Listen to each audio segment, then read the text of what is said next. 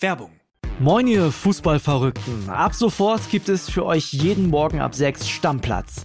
Euren Fußballstart in den Tag. Mit allem, was ihr wissen wollt und müsst. In kompakten 15 Minuten sorgen wir dafür, dass ihr mitreden könnt. Für die Kantine, die WhatsApp-Gruppe oder den Stammtisch. Wer uns gehört hat, der gibt da überall den Ton an. Wir ordnen ein, wir werden. Wir überraschen und wir sind manchmal auch frech. 80% von euch und ich krauen sich auch mal an den Eiern. Folgt Stammplatz auf der Podcast-Plattform eurer Wahl, um keine Folge mehr zu verpassen.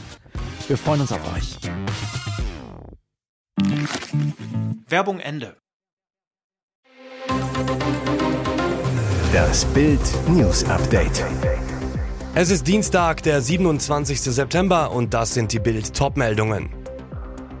Nach Sozialtourismus-Vorwurf gegen ukrainische Flüchtlinge, Merz entschuldigt sich. Nord Stream 1 und 2 betroffen, Sabotage, Gaslecks in Dänemark und Schweden. Es ist eine Schande. England-Trainer tobt wegen Musiala. Nach Sozialtourismus-Vorwurf gegen ukrainische Flüchtlinge, Merz entschuldigt sich. CDU-Chef Friedrich Merz entschuldigt sich. Nach den harten Worten, die er am Montagabend bei Bild TV gesagt hatte, rudert der CDU-Chef zurück. Zu meinen Äußerungen von gestern über die Flüchtlinge aus der Ukraine gibt es viel Kritik. Ich bedauere die Verwendung des Wortes Sozialtourismus. Das war eine unzutreffende Beschreibung eines in Einzelfällen zu beobachtenden Problems. Mein Hinweis galt ausschließlich der mangelnden Registrierung der Flüchtlinge, schrieb Merz auf Twitter. Und weiter, mir lag und liegt es fern, die Flüchtlinge aus der Ukraine, die mit einem harten Schicksal konfrontiert sind, zu kritisieren. Wenn meine Wortwahl als verletzend empfunden wird, dann bitte ich dafür in aller Form um Entschuldigung. Die Aussage zog nämlich Zoff nach sich. Bundesinnenministerin Nancy Faeser beklagte auf Twitter Stimmungsmache auf dem Rücken ukrainischer Frauen und Kinder, die vor Putins Bomben und Panzern geflohen sind, ist schäbig. Und Sozialtourismus sei 2013 Unwort des Jahres gewesen. Es sei auch 2022 jedes Demokraten unwürdig. Nord Stream 1 und 2 betroffen, Sabotage, Gaslecks in Dänemark und Schweden. Erst ungenutzt, jetzt unbenutzbar. In den beiden deutsch-russischen Gaspipelines Nord Stream 1 und 2 ist es am Montag zu einem starken Druckabfall gekommen. Zunächst war südöstlich der dänischen Ostseeinsel Bornholm ein Leck in der Gasleitung Nord Stream 2 entstanden. Nach einem Druckabfall von 105 auf 7 Bar entdeckten F-16 Kampfflugzeuge der dänischen Luftwaffe vor der Insel Bornholm aufsteigende Blasen aus dem Meer. Diese Beobachtung wurde vom dänischen Militär gegenüber mehreren dänischen Medien bestätigt.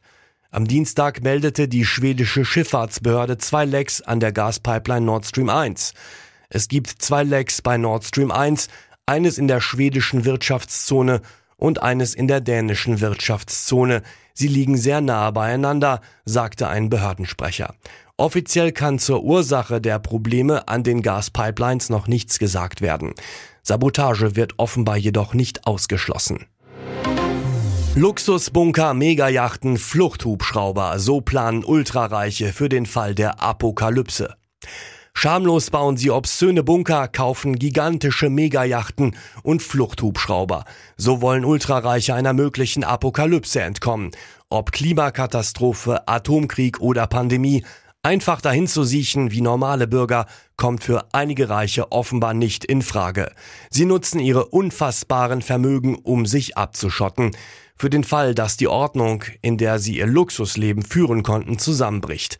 Jedenfalls gibt es dafür offenbar einen Markt.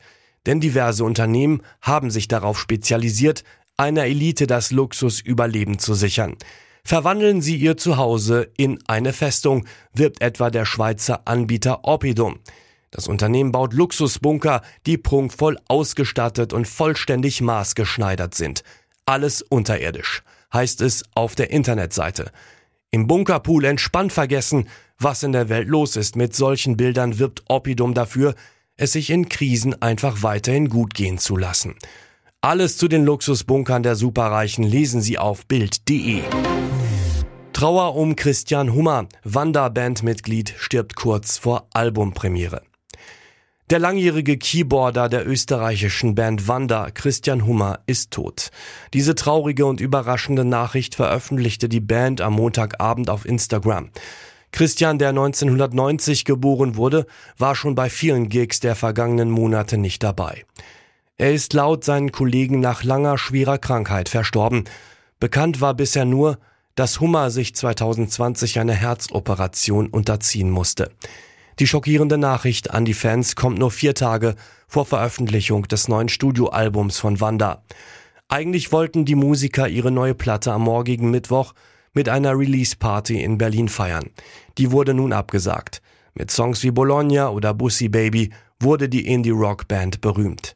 Es gibt keine Worte, die diesem Verlust gerecht werden können, schreibt die Band über Hummers Tod. Es ist eine Schande. England-Trainer tobt wegen Musiala. Dieser Auftritt tat England weh. Ausgerechnet Jamal Musiala, Bildnote 2, war einer der besten deutschen Spieler beim 3 zu 3 der deutschen Nationalmannschaft gegen England in Wembley. Der Bayern-Profi holte mit einem Dribbling den Elfmeter zur 1 zu 0 Führung gegen Harry Maguire heraus, eroberte vor dem 2 zu 0 den Ball erneut gegen Maguire. Bild fragte Englands Nationaltrainer Gareth Southgate, wie empfanden Sie den Auftritt des ehemaligen englischen Jugendnationalspielers Musiala? Southgate angesäuert, Musiala ist ein außergewöhnlicher Spieler, wir hatten ihn bei uns mit Jude Bellingham in unserer U16 spielen. Sie wissen, wie sehr wir ihn mochten, Sie wissen, wie sehr wir versucht haben, ihn zu behalten. Er hat aber beim FC Bayern mit acht deutschen Nationalspielern trainiert die die Gelegenheit hatten, ihn zu beeinflussen. Das ist eine Schande. Er ist ein sehr spezielles Talent. Der gebürtige Stuttgarter Musiala zog mit seiner Familie im Alter von sieben Jahren nach England, spielte ab 2011 acht Jahre für den FC Chelsea. Und jetzt weitere wichtige Meldungen des Tages vom Bild Newsdesk. In vier russisch kontrollierten Gebieten der Ukraine enden heute die sogenannten Referenten zur Annexion durch Russland.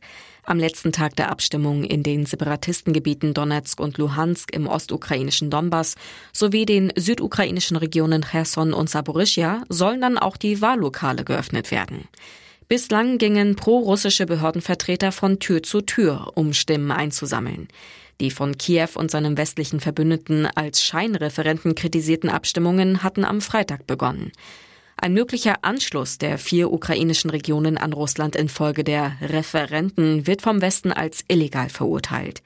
Befürchtet wird auch eine weitere militärische Eskalation, weil ukrainische Angriffe auf diese Regionen von Moskau dann als Angriff auf sein Staatsgebiet gewertet werden könnten.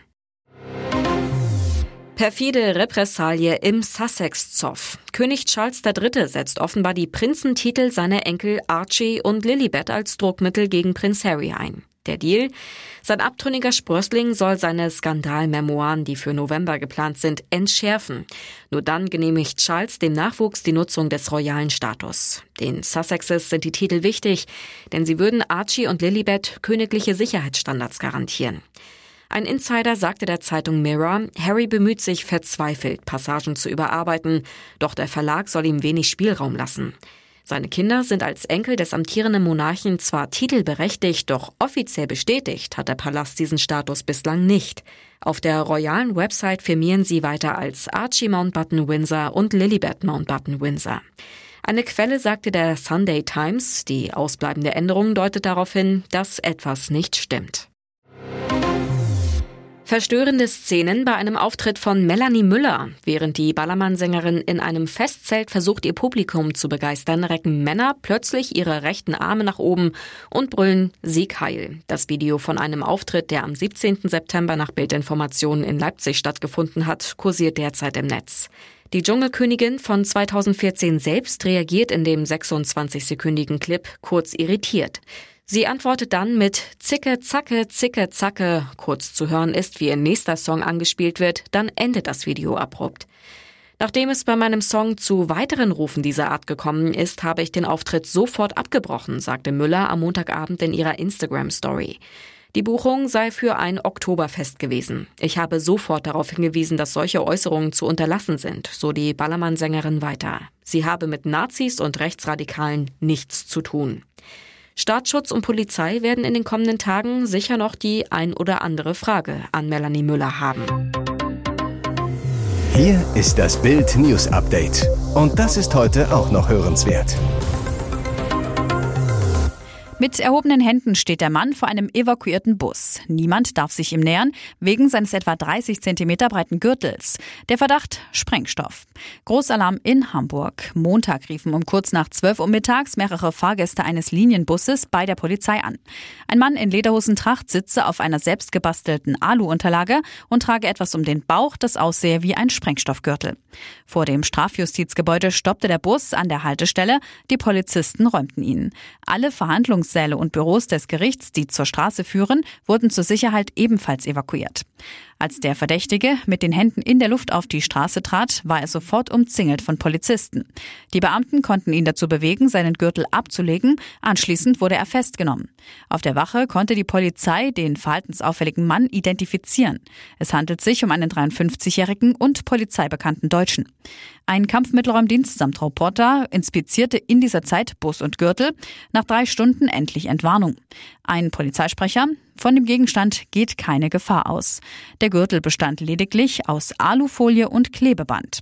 Nach ein paar Stunden in Gewahrsam kam der Mann wieder frei. Das passiert, wenn man vom vorgeschriebenen Weg abweicht.